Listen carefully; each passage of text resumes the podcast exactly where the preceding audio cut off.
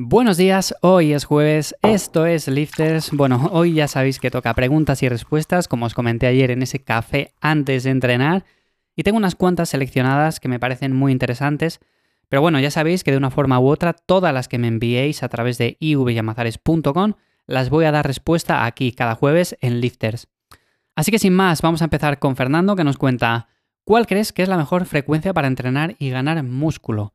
Ahora mismo estoy haciendo una rutina Wader que me ha puesto el entrenador del gym, pero me gustaría saber tu opinión. Te escucho cada día y me gusta tu trabajo. Bueno, pues muchas gracias Fernando.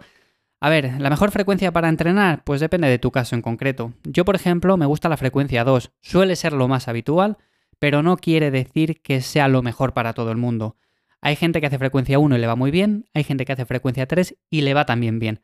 Ahora bien, una idea clave en todo esto. Puedes hacer frecuencias más altas en ciertos músculos y frecuencias más bajas en otros. No tiene por qué ser todo frecuencia 2 en todo a la vez. Me explico. Imaginémonos que tu grupo rezagado son las piernas. Bueno, pues igual puedes dar una frecuencia 2 a las piernas y una frecuencia 1 al torso.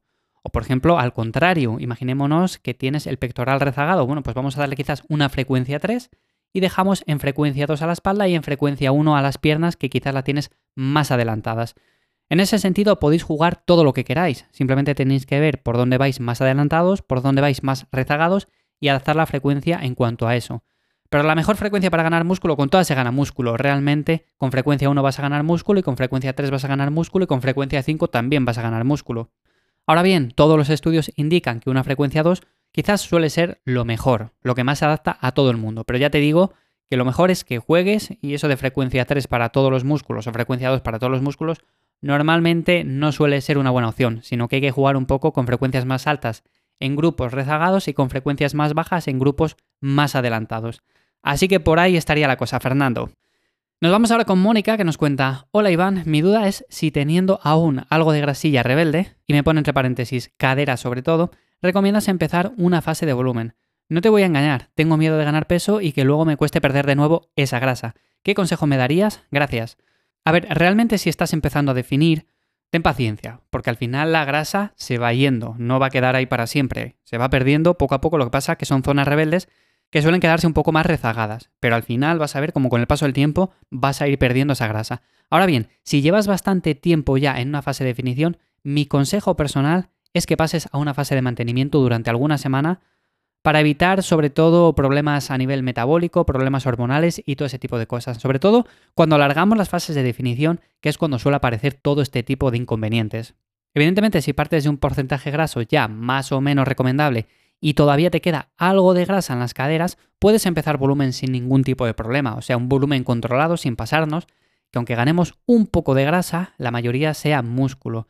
En ese sentido, mi consejo es que empieces por ahí, empieces con una fase de mantenimiento y luego sigas con un volumen más o menos controlado. ¿Que tienes un porcentaje graso todavía que recortar? Pues pásate directamente a mantenimiento y luego sigue alguna semana más en definición hasta que creas que has alcanzado un porcentaje más o menos óptimo para empezar con un volumen. Ya te digo, es complicado al final, si no veo las fotos, realmente decirte si lo suyo es pasar a mantenimiento, a volumen o seguir definiendo, porque de forma visual se ve mucho más claro. Pero ya te digo, que no tengas miedo tampoco a ganar peso. En el volumen realmente se gana músculo, se gana algo de grasa, evidentemente, pero luego en una fase de definición la vas a perder. Por lo tanto, si estás en un porcentaje en torno al 14-16%, que en las mujeres es un porcentaje bastante bueno ya, pues tira para arriba y ya está. También sin pasarnos, pero sería lo recomendable. Y en cuanto a la grasa rebelde que me comentas, que todavía tienes algo de grasa que te cuesta perderla, vas a tardar en perderla, evidentemente que vas a tardar. Lo que pasa es que según va pasando el tiempo, vas viendo que vas definiendo de otras zonas, como por ejemplo, yo que sé, los brazos, el torso y demás, y vas viendo que quizás las caderas quedan un poco rezagadas. Pero ya te digo que es normal porque en los hombres en el abdomen y las mujeres en las caderas y los glúteos suelen ser zonas un poco rebeldes, pero luego con el paso del tiempo se termina perdiendo esa grasa también. Así que no desesperes, Mónica, esto sería mi consejo. Y nos vamos ahora con Dani que nos cuenta, ¿recomiendas tomar vitamina D durante todo el año? ¿Qué cantidad sería la más aconsejable? Gracias. Vale, creo que me lo preguntas, Dani, por las stories que subí el otro día a Instagram que comentaba que había pedido yo vitamina D, sobre todo para esta época en la cual viene el invierno y demás. Realmente en verano, sobre todo si vivimos en una zona bastante soleada, aquí en España da bastante el sol, por lo tanto no tenemos ese problema, si tomamos el sol unos 15, 20 minutos, 25 minutos, dependiendo de la tolerancia de cada uno, pues no va a hacer falta realmente tomar vitamina D. Ahora bien, en invierno hay muchos días que está nublado, como por ejemplo hoy que estoy grabando ahora mismo este episodio, pues está bastante nublado, está lloviendo, no da el sol y va a hacer durante bastante tiempo así, incluso semanas. Por lo tanto, la vitamina D, una cantidad de 2.000 unidades internacionales, suele ser una cantidad bastante recomendable que podemos tomar todos los días durante el invierno.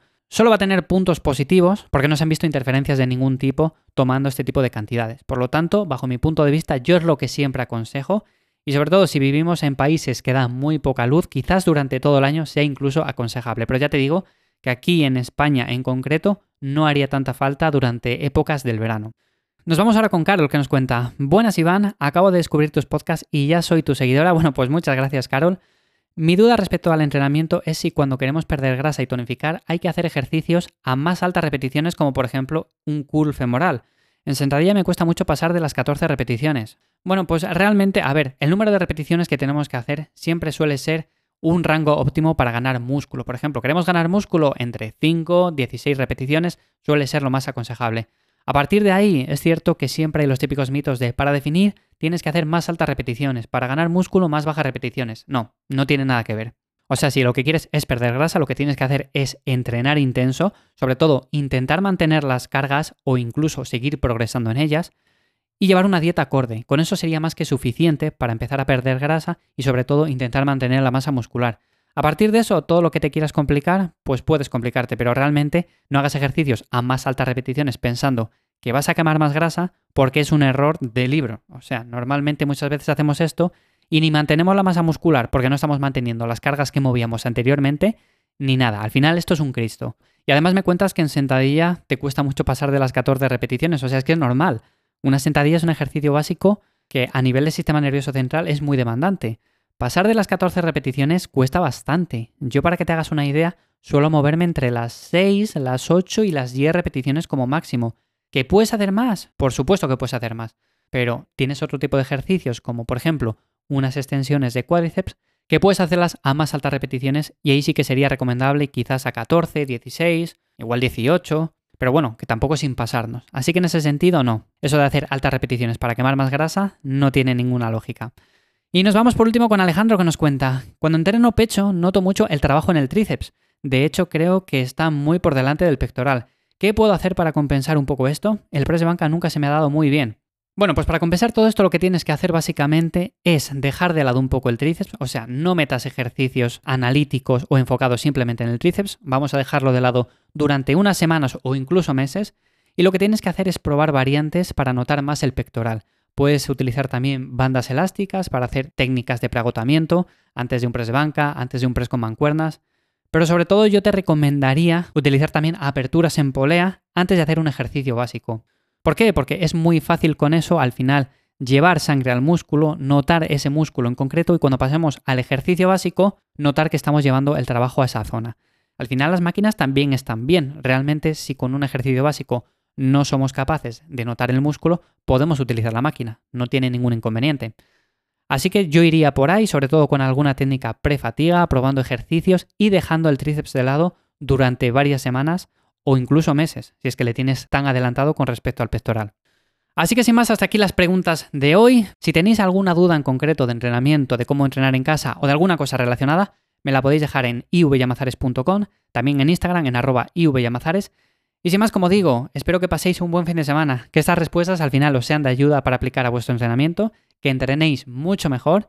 Y sin más, muchísimas gracias por estar ahí una semana más escuchando cada día este podcast. Sin más, nos escuchamos de nuevo aquí el lunes en Lifters. Chao.